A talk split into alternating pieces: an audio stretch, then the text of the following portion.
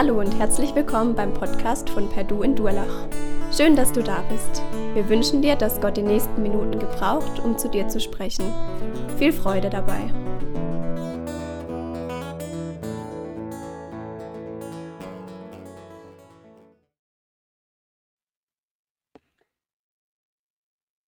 Lieber Vater im Himmel, wir danken dir von ganzem Herzen, dass wir unsere Gemeinde haben, gerade in solchen Krisenzeiten, wie wir jetzt im letzten Jahr hatten, ist es einfach ein Geschenk, dass Menschen da sind, die sich Gedanken machen, dass Menschen da sind, die an unserer Seite stehen, dass wir nicht allein durchs Leben gehen, Herr. Das ist einfach wunderbar, auch zu sehen, wie wir als Gemeinde auch ein Segen sein dürfen, darüber hinaus, über unsere Grenzen an den Schulen, in der Stadt, im Stadtteil, Herr. Und das, ist einfach schön zu sehen, dass es gelingen konnte, zumindest in Ansätzen, auch wenn vieles eingeschränkt war. Ich bete darum, Herr, dass du jetzt ja, unser Herz ausrichtest auf dein Wort, dass du uns berührst durch das, was du uns sagen möchtest und wie du es uns sagen möchtest.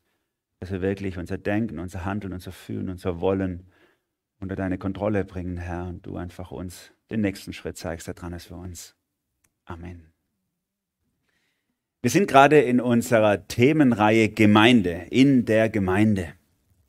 Gemeinde ist etwas, was wir jetzt gerade merken, so am hoffentlich aus switchenden Ende von Corona, Lockdown, Beschränkungen und so. Hoffentlich kriegen wir es nicht nochmal im, im, im Herbst oder so. Aber wir merken, äh, dass Gemeinde was Wertvolles war. Auch in solchen Krisenzeiten greifen wir auf Dinge zurück, die, die in der Gemeinde da sind. Und ganz viele von euch haben das mir auch zurückgemeldet, haben gesagt, ich bin so froh, dass ich wieder kommen kann, dass wieder, dass wieder Gemeinde möglich ist. Und vorher war das so wenig möglich. Wir konnten nur in ganz kleinen Gruppen und nur, und jetzt bin ich froh, dass wir wieder in der Gemeinde sein können, weil das gibt mir so unglaublich viel für mein Leben. Hier werde ich, werde ich ausgerüstet, hier werde ich zugerüstet, hier werde ich geprägt einfach für mein Leben äh, als Schüler von Jesus. Gemeinde ist im Neuen Testament bei Paulus, der hat ja die meisten Texte im Neuen Testament geschrieben, 13 Briefe kommen von ihm, ist fast das Herzstück seiner, seiner Ausführung, seiner Theologie könnte man sagen.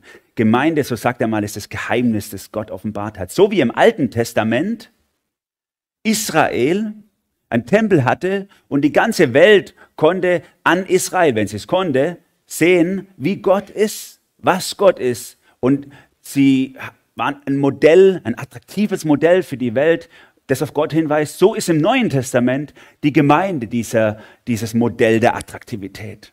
Wir alle sind ein einzelner Tempel, schreibt Paulus mal. Jeder von uns ist ein Tempel, der durchläuft über die Welt, wo die Leute angucken und sagen, ah, okay, so ist Gott. Jeder einzelne von uns, aber auch wir als Gesamtheit, als Gemeinde dürfen Gott widerspiegeln. Und die Leute können, die jetzt mit Gott nicht so viel am Hut haben, die können uns anschauen als Gemeinde und sagen, ach, so ist es gedacht, so ist Gott.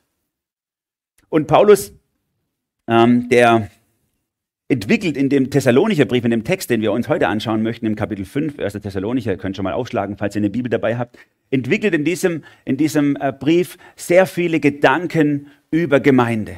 Es war ja eine Gemeinde in Thessalonich, an die er geschrieben hat. Eine Gemeinde mit ganz normalen ähm, Fragestellungen und, und Dinge, die bei ihnen gut liefen und nicht so gut liefen. Eine der wichtigen Fragestellungen war dieser Gedanke, was wir vorher gesungen haben in der Anbetungszeit, Herr, komme bald. Sie hatten diese Gedanken, hey, Jesus kommt doch bald wieder. Er hat es doch gesagt, er kommt wieder, aber jetzt sind ein paar Leute gestorben. Was passiert denn eigentlich mit denen?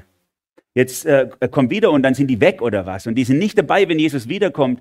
Und da muss Paulus unglaublich viel Zeit im Thessalonicher Brief darauf verwenden, auf diesen Gedanken der Rückkehr von Jesus, der Wiederkunft von Jesus, um ihnen zu erklären, auch wenn viele Leute vielleicht gestorben sind, werden wir alle miteinander einmal in der Ewigkeit bei Gott sein. Die, die tot sind und die, die leben. Kapitel 4, ein ganzes Kapitel darüber, wie das sein wird, wenn Jesus wiederkommt. Das ausführlichste im Neuen Testament.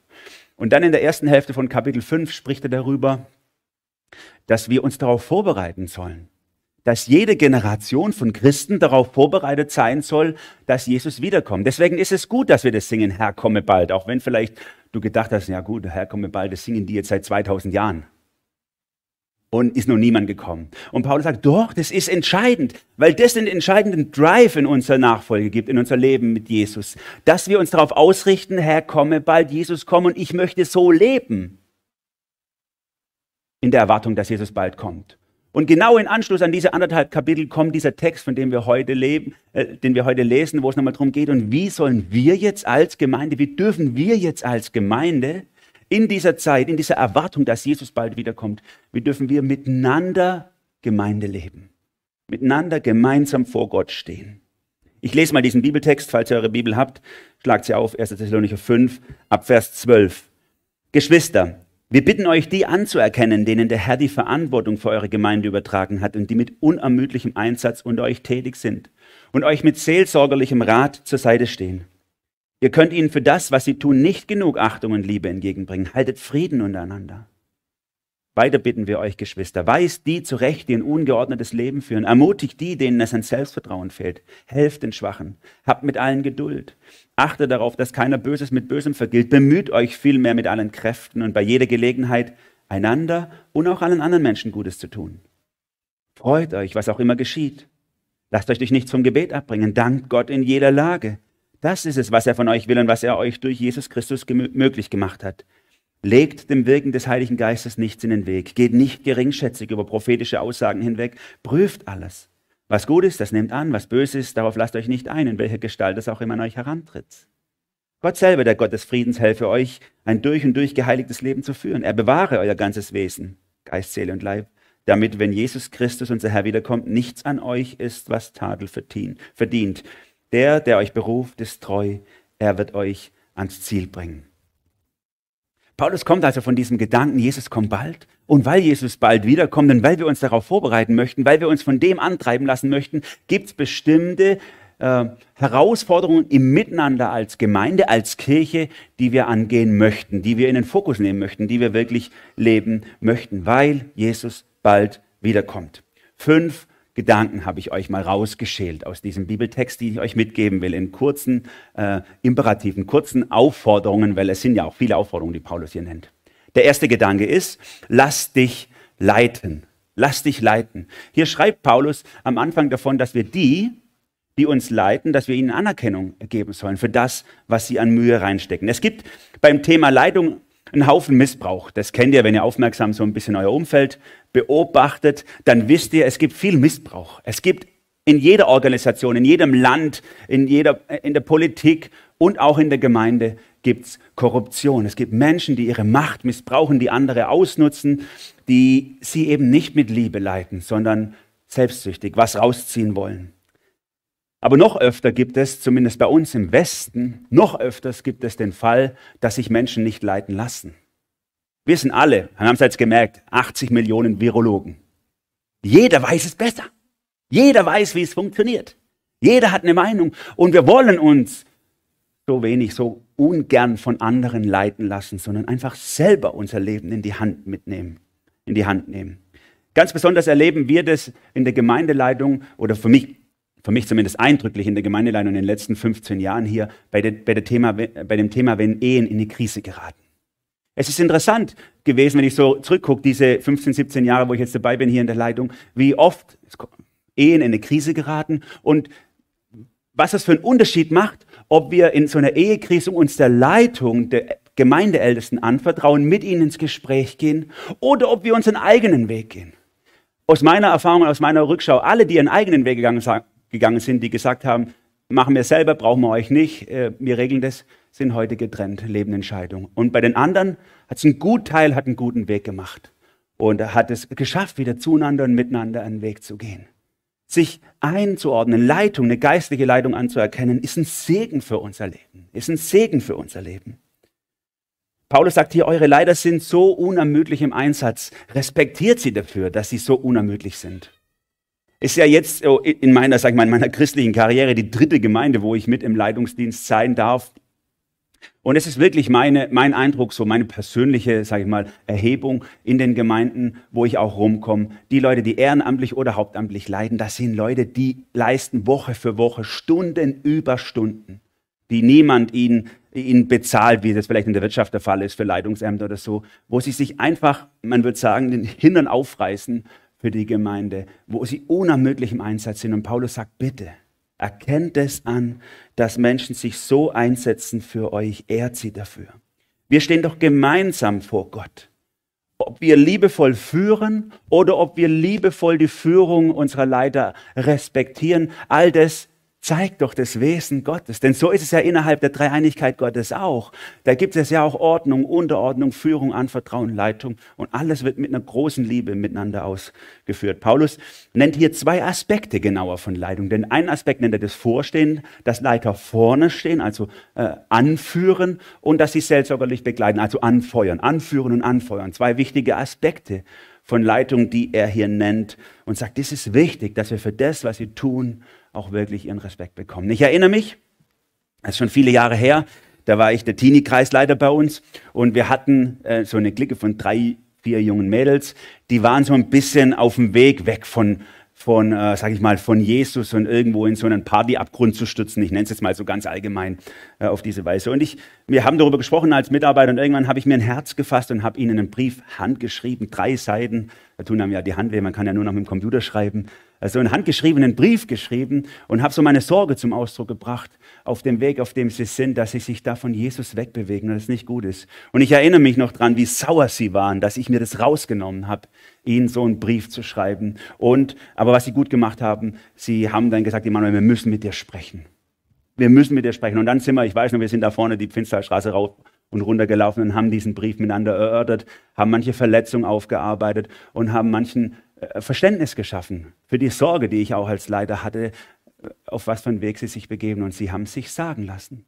Und heute, viele Jahre später, sind diese jungen Frauen so cool mit Jesus unterwegs, dass ich einfach nur staunen kann, wie, wie cool das ist, wie sie sich das haben, auch wenn sie im ersten Moment richtig sauer waren über die Leitung, wie sie sich sagen lassen haben und, und ihre Lehren draus gezogen haben. Paulus sagt, lass dich leiten. Das spiegelt Gottes Wesen wider.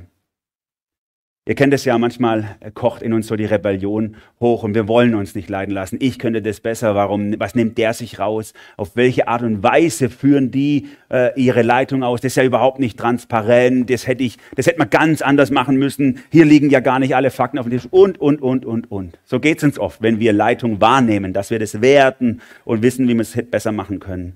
Deswegen schiebt Paulus diesen einen Satz nach, haltet Frieden untereinander. Er weiß genau, wie wir Menschen sind. Immer rebellisch gegen Leitung. Haltet Frieden untereinander. Nicht Rebellion, sondern Unterordnung, Liebe und Achtung verherrlichen Jesus. Klammer auf. Das gilt nicht, wo echter Machtmissbrauch stattfindet. Wenn in Gemeinde oder Organisationen Machtmissbrauch stattfindet, dann ist Friede das Falsche. Dann müssen wir rangehen, dann müssen wir uns Hilfe holen. Klammer zu. Das ist der erste Gedanke von Paulus. Lass dich leiten. Der zweite Gedanke, den er hat für uns als Gemeinde in der Erwartung von der Wiederkunft Jesu, ist, lebe hilfreich, so habe ich es mal genannt, lebe hilfreich. Jetzt nach diesen ersten zwei Versen hätte man sagen können, ja klasse, wir haben ja die Leiter, die kümmern sich um alle. Aber ganz ehrlich, äh, das geht ja gar nicht. Stellt euch mal vor, wir haben in unserer Leitung als Gemeinde sieben, acht Leute da. Wir haben, äh, was weiß ich was, drei, vierhundert Leute, um die wir uns insgesamt, wo wir Verantwortung haben. Das kann ja gar nicht. Wie soll denn das gehen? Selbst wenn die Leute keinen anderen Job hätten und Tag und Nacht sich, das wird gar nicht gehen. Und das ist Paulus auch klar. Und deswegen sagt er, hey, die zur Leitung gehört zwar das seelsorgerliche Begleiten, das Anfeuern, das, das Motivieren, aber das ist eine Aufgabe, die jeder von uns, die die ganze Gemeinde betrifft. Jedes einzelne Mitglied in der Gemeinde ist aufgefordert, sich da einzuklinken. Weiter bitten wir euch, schreibt er ab Vers 14, Geschwister, weist die zurecht, die ein ungeordnetes Leben führen, ermutigt die, denen es an Selbstvertrauen fehlt, helft den Schwachen, habt mit allen Geduld. Auch unter Christen gibt es ungeordnete Leben. Auch bei uns gibt es einen Haufen Unordnung. Ich meine jetzt nicht nur so diese Phase, die kennt ihr auch und die äh, gibt es auch bei uns unter den Jugendlichen so, wo sie die Nacht zum Tag machen und alles ist irgendwie umgekehrt, oder? Und man, man verbringt seine Zeit nur vorm Zocken und alle anderen Sachen sind irgendwo fallen neben runter. Das ist auch Unordnung. Diese Phase kriegen die allermeisten hoffentlich irgendwann in den Griff. Aber es gibt auch auf vielen anderen Ebenen große Unordnung. Ne? Wenn wir zum Beispiel Leute haben, die keine Lust haben zu arbeiten, auch das gibt's die lieber vom Staat leben, anstatt sich ähm, wirklich abzumühen, auch zu arbeiten. Ich meine es nicht die, die nicht können oder keine Arbeit kriegen, sondern die, die keine Lust drauf haben, die einfach sagen, nee, das keine Lust, mich so anzustrengen.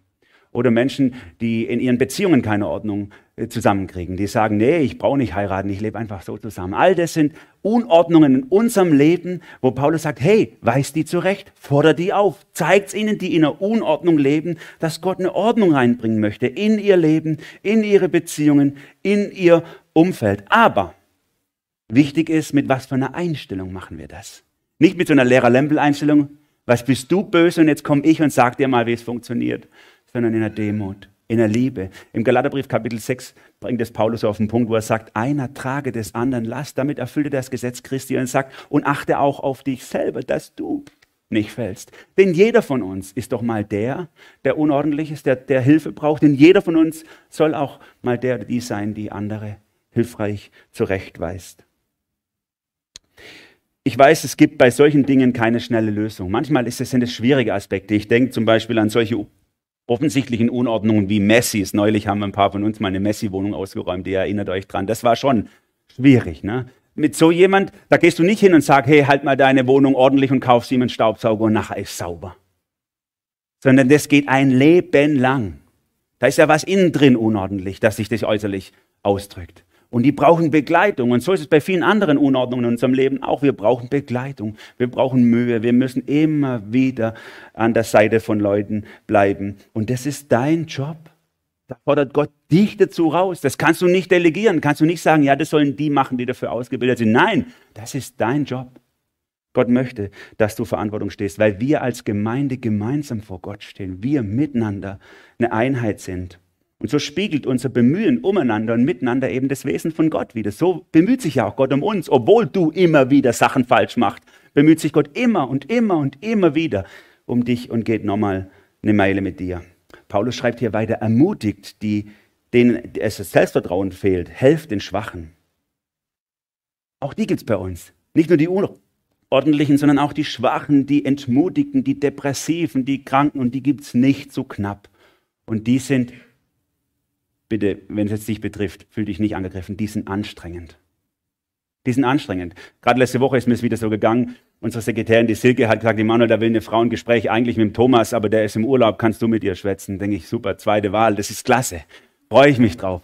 Haben wir einen Termin ausgemacht, haben wir uns mittags getroffen. Eine schwer, also schwer depressive Frau oder psychisch erkrankte Frau, die, die mit mir im Gespräch war. Und es war wirklich herausfordernd für mich. Ich habe das Gefühl im Laufe des Gesprächs, okay, ich bin jetzt jemand, dem erzählt sie zum 100. Mal diese Geschichte und immer wieder das Gleiche und, und keiner. Und in meinem Kopf fängt dann so an, das zu drehen, so muss ich das jetzt machen? Könnte ich meine Zeit nicht viel sinnvoller nutzen? Ich könnte doch die großen Visionen für unsere Gemeinde entwickeln, die Wahnsinnspredigt an die Wand schmeißen und jetzt muss ich dieser Frau zuhören. Und dann kommt dieser Impuls von Gott Immanuel. Jesus ist der Einzelne wichtig. Jesus sind die Schwachen wichtig. Jesus sind die Entmutigten wichtig. Es ist nicht so wichtig, was du dir planst, sondern was Gott plant. Und dann erzählt die Frau, gerade in diesem Zuge erzählt sie, ja, eigentlich gehe ich ja nicht in eure Gemeinde, ich gehe eigentlich in eine ganz große Gemeinde hier in Karlsruhe, aber da zählen nur die Starken. Da kümmert sich keiner um mich. Da ist nur, was vorne läuft. Und ich bin unwichtig. Ich bin auf der Suche nach einer neuen Gemeinde, wo wirklich auch jemand Zeit hat für mich als Schwache. Und denke ich so, wow, und jetzt sitzt du mir gegenüber. Ich weiß nicht, ob ich der richtige Gesprächspartner bin für das Thema. Herr, gib mir Geduld, sind da manchmal, so ist das Gebet in mir, Herr, gib mir Geduld mit diesen Menschen, zu denen ich keinen Zugang habe, die so Energie schlucken. Und genau das ist das, was Paulus auch sagt. Er sagt dann, er kennt uns Menschen, habt Geduld miteinander. Das ist gerade der nächste Satz, habt Geduld miteinander. Wir brauchen das, gerade bei den Leuten, wo wir denken, so wow, das zieht echt Kraft, das zieht echt Kraft wo in der Gesellschaft Schwache und Entmutigte vielleicht nur eine Belastung sind, wo sie von uns so gerne an die Profis delegiert werden, die dafür bezahlt werden und dort in Einrichtungen oder medikamentös oder oder oder betreut werden, damit wir wieder Zeit haben für die wirklich wichtigen Sachen. Da soll Gemeinde ein anderes Modell fahren. Gemeinde darf hier attraktiv sein, indem sie Gottes Liebe zu den Schwachen und zu den Entmutigten, zu denen, die das Leben nicht auf die Reihe kriegen, diese Liebe lebt. Ihr Seid herzlich willkommen hier. Herzlich willkommen. Keiner von euch muss hier gehen, nur weil du schwach oder entmutigt bist oder weil du das Leben nicht auf die Reihe gibst, kriegst. Das ist so ein wichtiger Gedanke bei Paulus. Das ist Gemeinde. Ne? Die Unordentlichen, die Schwachen und jetzt kommen noch die Bösen, sagt er. Auch die brauchen ihre Hilfe. Achte darauf, dass keiner Böses mit Bösem vergilt. Ihr kennt vielleicht dieses Wort von, vom Herrn Jesus, wo er sagt, vergeltet nicht Böses mit Bösem oder Scheldwort mit Scheldwort, sondern äh, segnet, die euch fluchen, tut wohl denen, die euch hassen. Paulus greift es auf, aber nicht so individualistisch. Er sagt nicht, achte du drauf, dass du nicht Böses tust, sondern er sagte, er sagt, hier, achte darauf, dass nicht irgendjemand Böses mit Bösem vergilt. Er sagt, es reicht nicht, wenn du einfach nur drauf guckst, dass du freundlich bist, wenn Leute böse sind. Nein, deine Verantwortung hier in der Gemeinde ist auch darauf zu achten, dass die anderen auch so handeln. Und wenn du siehst, jemand hier in der Gemeinde kann nicht vergeben, jemand in der Gemeinde entwickelt eine Bitterkeit, entwickelt was Böses gegenüber jemand anders, dann ist es deine Verantwortung, auf ihn zuzugehen, auf sie zuzugehen und sagen, hey, wir müssen mal reden miteinander. Ich glaube, du verrennst dich gerade. Jesus will, dass du vergibst. Jesus will, dass du loslässt. Jesus will nicht, dass du dem anderen einen reindrückst. Ne? Nicht nur individuell für dich, nein, auch für die anderen mitdenken. Wir stehen gemeinsam vor Gott in der Gemeinde. Das ist der Fokus bei Paulus. Und das lieben wir nicht. Instinktiv spüren wir so, das will ja keiner. Keiner will sich reinreden lassen in sein Leben. Keiner sagt, juhu, auf dich habe ich gerade gewartet, sag du mir mal, was ich anders machen soll. Sondern jeder denkt so, ich sag lieber gar nichts, weil ich krieg's ja selber nicht so gut auf die Reihe. Ich habe selber so meine Schwierigkeiten. Wenn du so denkst, bist du die perfekte Person, um was zu sagen. Das ist eine Aufforderung, die nicht an die von euch gilt, die jetzt eifrig mit dem Kopf genickt haben und sagen, ja, genau. Und ich bin immer der Einzige, der was sagt. Nein, du darfst dich zurückhalten. Aber alle anderen von euch, alle anderen von euch, die sagen, ich, ich traue mich nicht, ich krieg selber manches nicht auf die Reihe. Du bist gemeint. Paulus sagt, geh darauf zu, sprich es an, Gemeinde ist kein Erprobungsraum für Pareto-Prinzip. Ne? 20 Prozent machen die Arbeit von, acht, von, von allen und die 80 lehnen sich zurück. Das ist nicht so, sondern wir alle sind gefordert, füreinander Verantwortung zu übernehmen. Und es braucht dazu auch die richtige Haltung. Es braucht die richtige Haltung, nicht diese oberlehrerhafte, äh, ich weiß alles besser, du machst, was ich will, sondern es braucht diese Haltung, dass ich es gut meine mit dem anderen. Deswegen schreibt Paulus hier, bemüht euch vielmehr mit allen Kräften bei jeder Gelegenheit, einander und auch allen anderen Menschen Gutes zu tun. Das ist so wichtig, dass wir es gut meinen miteinander und Gutes tun einander. Das wünscht sich Paulus für uns als Gemeinde. Delegiert es nicht innerlich an die Leiter. Das ist deine Verantwortung. Den dritten Gedanke, die dritte Aufforderung, die Paulus hier nennt, die wichtig ist für uns als Gemeinde, ist, fokussiere Gott, so habe ich es mal genannt. Gestern war ich mit meinem Rädle bei Ettlingen unterwegs bereite Predigten gerne in der Natur vor. Und da war ich also und dann begegnet mir eine junge Frau. Ich habe zuerst den Hund gesehen. Auf der rechten Seite vom Kinderwagen lief der Hund. Auf der linken Seite vom Kinderwagen lief das Kleinkind. Sie selber hat noch einen Säugling äh, äh, in, der Brusttasche getragen und den Kinderwagen noch mit Bauch oder Hand, ich habe es nicht ganz erkannt, geschoben. Worauf war ihr Fokus? Was denkt ihr? Lauter? Natürlich, auf dem Handy. Der Fokus war auf dem Smartphone. Aber die hat es gut im Griff gehabt. Die hat den Hund im Griff gehabt, das Kind so, ja, ja, ja, alles gut, ja, lauf du links und so. Aber der Fokus war hier. Smartphone. Da hat sie wunderbar den Dauerfokus drauf gehabt. Und ich, ich will das jetzt nicht schlecht machen. Ne? Also die hat das wirklich hingekriegt. War auch, sag mal, so ein Feldweg, da ist kein Auto gekommen, kann man sich das auch mal leisten. Aber das ist für mich direkt so in der Vorbereitung für die Predigt gedacht, das ist das Bild. Genau das ist das Bild. Alle Sachen im Leben zu schaukeln, aber es gibt ein Ding, worauf der Fokus ist. Oder? Und das bestimmt alles. Muss nicht das Handy sein, es kann Jesus sein, der der Fokus ist in deinem Leben. Freut euch, was immer auch geschieht, schreibt Paulus ab Vers 16. Lasst euch durch nichts vom Gebet abbringen. Dank Gott in jeder Lage. Das ist es, was er von euch will und was er euch durch Jesus Christus möglich macht. Freu dich, bet immer, sei immer dankbar. Yes. So easy kann das Leben sein, oder? Habe seit drei Wochen habe ich Schmerzen in meinem Iliosakralgelenk und sitze nicht so gut und lieg nicht so gut. Freu dich in allen Dingen, Paulus. Ganz easy, oder? Egal. Hey, freu dich einfach. Alles gut. Ich muss sagen, es gibt manche Momente, wo ich nicht so viel Freude habe. Oder jetzt kurz vorm Urlaub, Termindruck, nochmal abliefern. Der Chef sagt, Abteilung sagt, jetzt muss. Weil jetzt sind die Leute gleich im Urlaub, du musst jetzt volle Kanne. Deine Frau hat schon zwei Meter lange Liste mit Reparaturarbeiten im Haus erstellt, was du machen musst, wenn du in Urlaub gehen musst. Ne? So, ja gut, also lasst euch durch nichts vom Gebet abbringen. Oder kennst du vielleicht auch diese Momente so, du hast einen Unfall, du wirst gerade operiert oder musst operiert werden. Es ist vielleicht jemand gestorben in deinem Umfeld, den du wirklich sehr lieb hast. Dankt Gott in jeder Lage. Das sind die Aufforderungen, auf die wir warten. Wo wir uns freuen. Das sind die Sachen, die wir, wir lieben. Nein, natürlich nicht. Das ist oft manchmal wie Hohn, dass Paulus sowas sagt. Freu dich in jeder Lage, bete immer und dank Gott für alles, was passiert. Dankeschön. Sehr hilfreich. Paulus weiß natürlich, dass wir nur Menschen sind. Er ist selber ja auch nur ein Mensch gewesen. Und deswegen, so verstehe ich das auch, ist es keine Latte, die er hier anlegt. Er sagt nicht, hey Leute, wenn du ein guter Christ sein willst, dann ist das die Latte, darüber musst du springen, ansonsten kannst du aufgeben und kannst wieder gehen. Sondern er sagt, fokussiert es. Das sind Ziele, die wir, die wir anstreben. Wir wollen in allem dem, was wir erleben, zu Freude durchstoßen für Jesus. Ne? Das Wort Freude, was Paulus hier benutzt übrigens, ist, ist im griechischen Wort, was auch Gnade heißen kann oder sehr verwandt ist mit diesem Wort für Gnade. Paulus sagt, weiß also ganz genau, hey, wenn du, wenn du dich freuen kannst, auch in der Lage, wo es nicht gut ist, das ist ein Geschenk, das ist eine Gnade, das ist etwas, was Gott dir, was Gott dir schenken möchte. Selbst wenn du gerade dabei bist, den Kampf zu verlieren, in dem du gerade drin steckst. Jesus hat den Krieg gewonnen. Und du kannst dich freuen darüber, dass der Krieg gewonnen ist, auch wenn dein Kampf, in dem du steckst, eben gerade verloren geht. Oder auch das Gebet ist etwas, wo wir reinwachsen dürfen, immer mehr in dieses vertraute Zwiegespräch mit Gott. Und, und das spült auch so Freude in unser Leben rein. Da gibt es so ein paar Leute in der Fußgängerzone hier in Durlach, die sind mir da ein Riesenvorbild für dauerhaftes Gebet. Die beten nicht, sondern die haben immer so ein Selbstgespräch. Das sind so ganz bekannte äh, Männer und Frauen im mittleren Lebensalter, die, die, die führen die ganze Fußgängerzone immer Selbstgespräche. Ne? Die reden so blabbern vor sich hin und manchmal blabbern sie auch irgendjemand an. Der eine ist ein Italiener, der blabbert dann irgendwelche Leute auf Italienisch ganz laut an, sodass es jeder hört.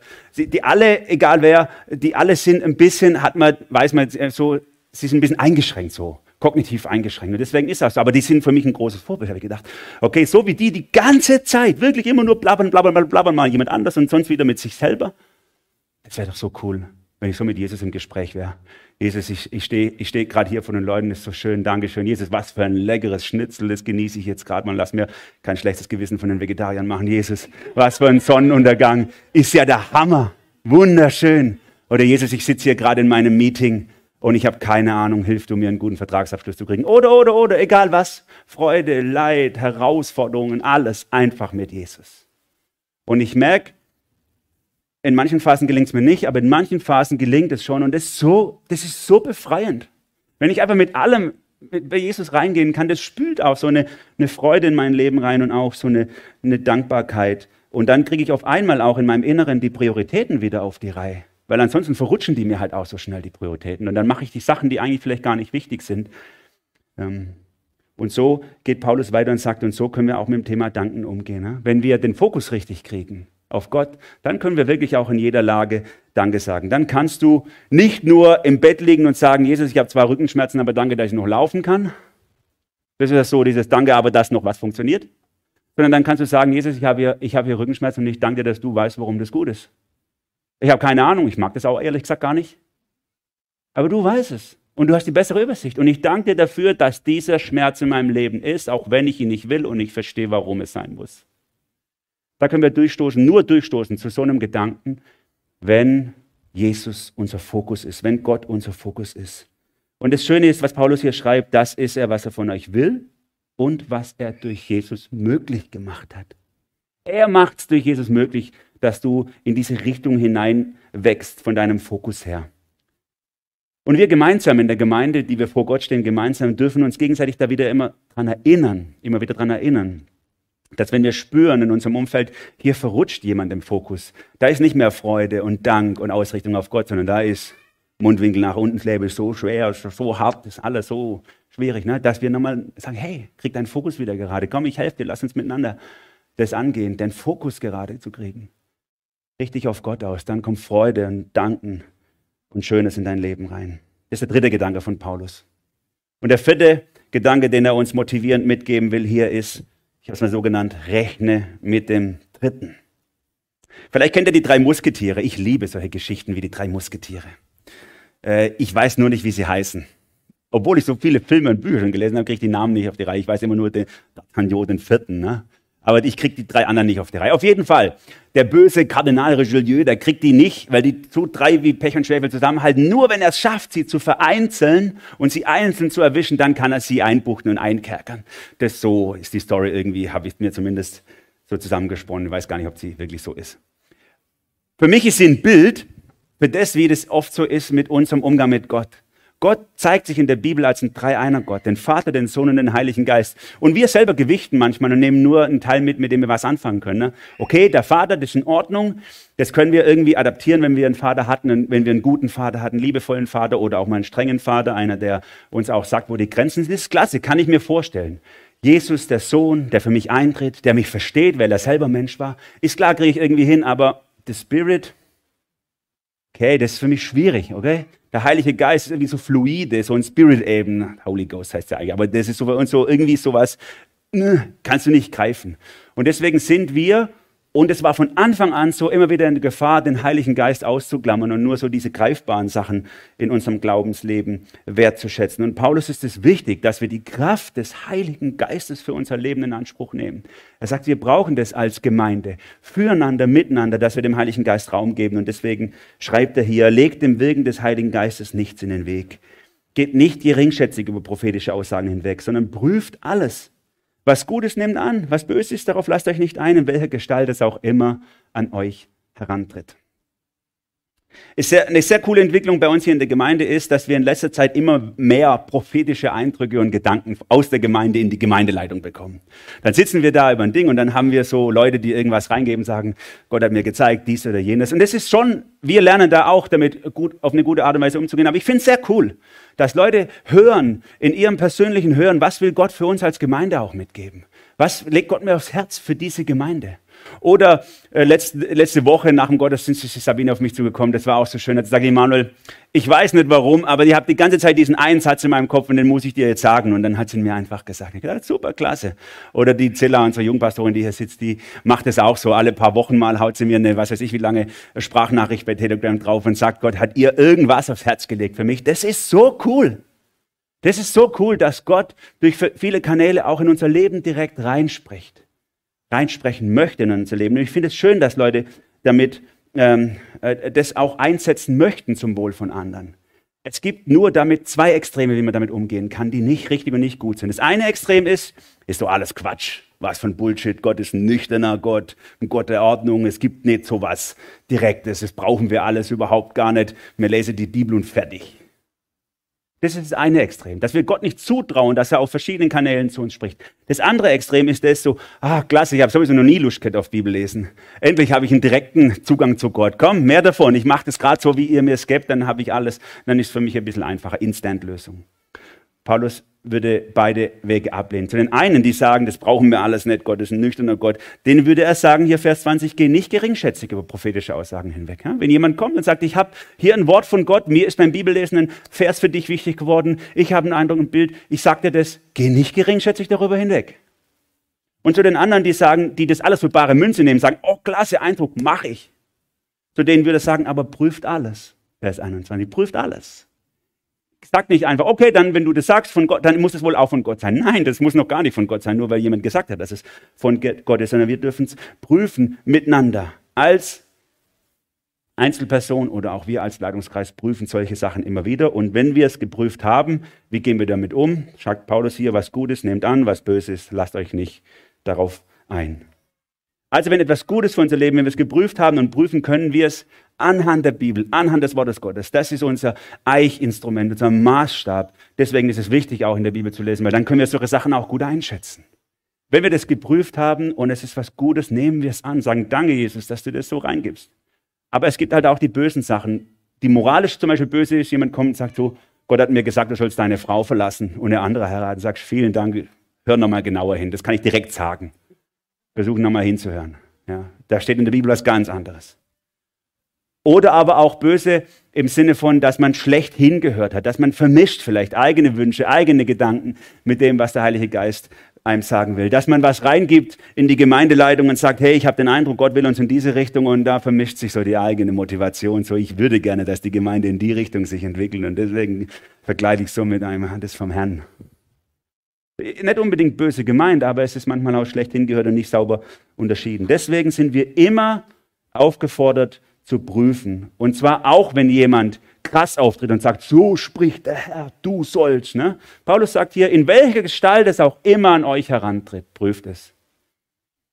Schon, äh, schon äh, über 20 Jahre her, da war ich in äh, der größten Gemeinde in Stuttgart mal zu Besuch. Und dann kommt der Pastor auf die Bühne vorne, ein ganz feuriger Redner. Und hat gerade so eine drei, vier Wochen Auszeit gehabt. Er hat gesagt, der Heilige Geist ist über mich gekommen. Ich bin schwanger vom Heiligen Geist.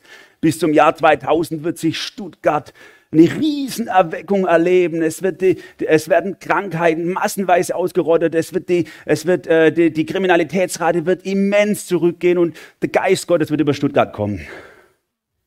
Was ist gekommen im Jahr 2000? Die Entscheidung für Stuttgart 21. Und das war's dann. Keine Erweckung, eigene Gedanken, gute Wünsche, gute Gedanken, aber das war ein eigener Wunsch und nicht Gottes Reden. Gut, dass wir uns haben in der Gemeinde, dass wir gemeinsam vor Gott stehen, dass wir uns das sagen dürfen, was Gott uns äh, aufs Herz legt für jemand anders. Aber keiner kann sich aus diesem Gedanken rausnehmen, ich muss es prüfen, was von jemandem mir gesagt wird. Nur weil jemand einen Bibelvers zitiert, hat er noch nicht gewonnen. Sondern ich prüfe, was er mir sagt. Und vielleicht auch die von euch, die da sich nicht so rantrauen. Ich, ich, ich fordere dich raus. Geh doch mal in deiner Gebetszeit. Geh doch mal so vor, dass du sagst, Jesus, gib mir doch mal ein Wort für den oder den. Ich glaube, der geht's nicht so gut. Gib mir doch mal ein Wort für sie. Ich möchte ihr gerne was sagen, aber ich will es ja nicht von mir. Ich will, dass es von dir kommt. Versuch mir was, leg mir doch mal was aufs Herz. Ich mache das immer wieder und das ist was sehr Schönes, eine sehr schöne Erfahrung, wenn wir einander so dienen dürfen. Und damit geht Paulus in die Zielgerade, in diesen letzten Gedanken. Ich habe ihn mal so genannt. Häng an ihm. Häng an ihm. Es waren jetzt sehr viele Imperative, sehr viele Aufforderungen. Mach dies, mach jenes. Wenn ihr, wenn ihr wirklich in der Erwartung von Jesu Wiederkunft lebt, dann sollen wir als Gemeinde so und so. Und du stehst vielleicht da und denkst so, hey, das überfordert mich ein little bit. Es ist too much für mich. Ich finde das ja alles cool, hört sich super an, aber ich kriege nicht auf die Reihe. Und zu denen schreibt Paulus, Gott selbst, der Gott des Friedens, helfe euch, ein durch und durch geheiligtes Leben zu führen. Er bewahre euer ganzes Wesen, Geist, Seele und Leib damit, wenn Jesus Christus, unser Herr, wiederkommt, nichts an euch ist, was Tadel verdient. Der, der euch beruft, ist treu. Er wird euch ans Ziel bringen. Ein cooler Segensspruch zum Schluss, den ich bestimmt in meinen ersten Jahren hier, was weiß ich, wie oft ge gehört habe, denn immer wenn ich in Königsbach in der Bibelstunde war, der Reinhard Mal, der hat immer das als Segen, immer den gleichen Segen am Schluss der Bibelstunde, immer diesen. Und das ist ein ganz toller Schluss eigentlich, den Paulus hier auch benutzt für seine Gedanken. Ja, ja, sagst du vielleicht, ich will diese Gedanken, die wir gerade miteinander durchgegangen haben, ich will die feiern. Gottes Gedanken über Gemeinde will ich feiern und leben. Ich will mich leiten lassen. Ich will nicht nur für mich leben, ich will mich leiten lassen und liebevoll, respektvoll damit umgehen mit Leitung. Ich will lernen andere zu sehen und ihnen eine Hilfe zu sein. Ich will mich komplett auf Gott fokussieren mit Danken und Freude und Gebet und ich, und, und ich will damit rechnen, dass Gott auch übernatürlich in unser Leben eingreift durch den Heiligen Geist. Klar, aber ich schaff's halt nicht. Ich krieg's halt nicht auf die Reihe.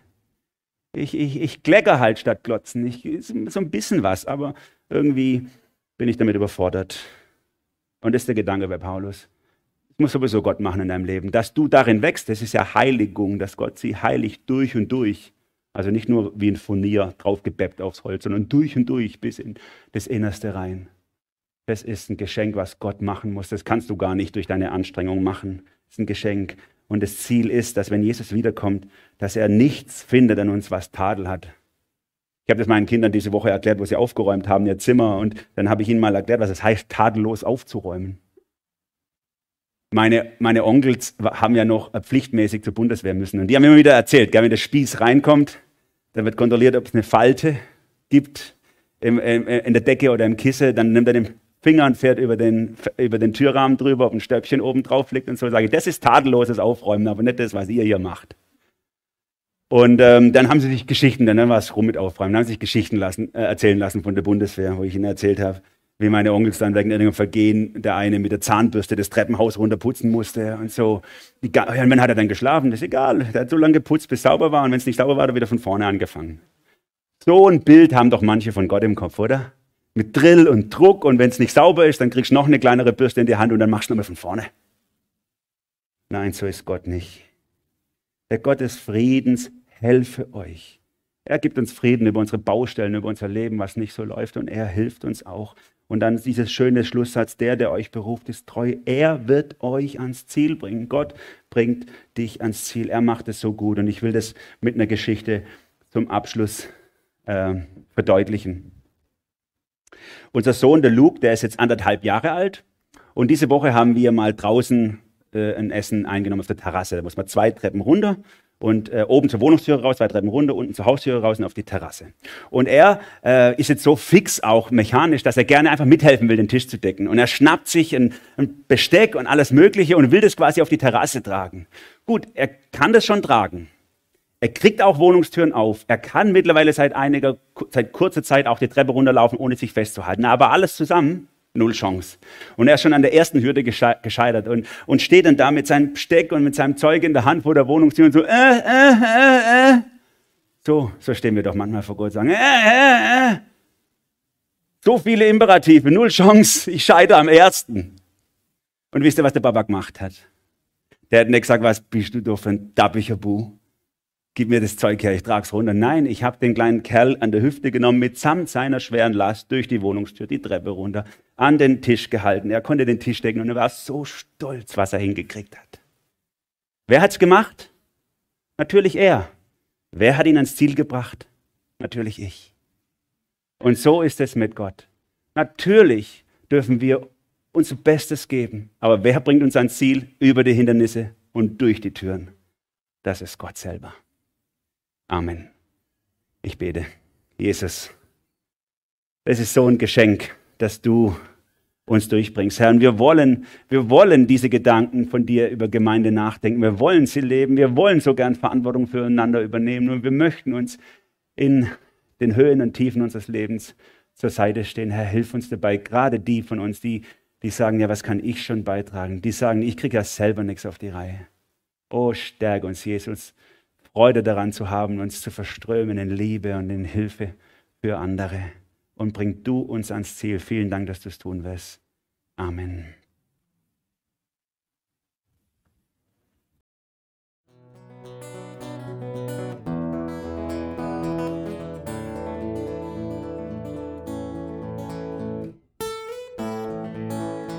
Wir hoffen, der Podcast hat dir weitergeholfen.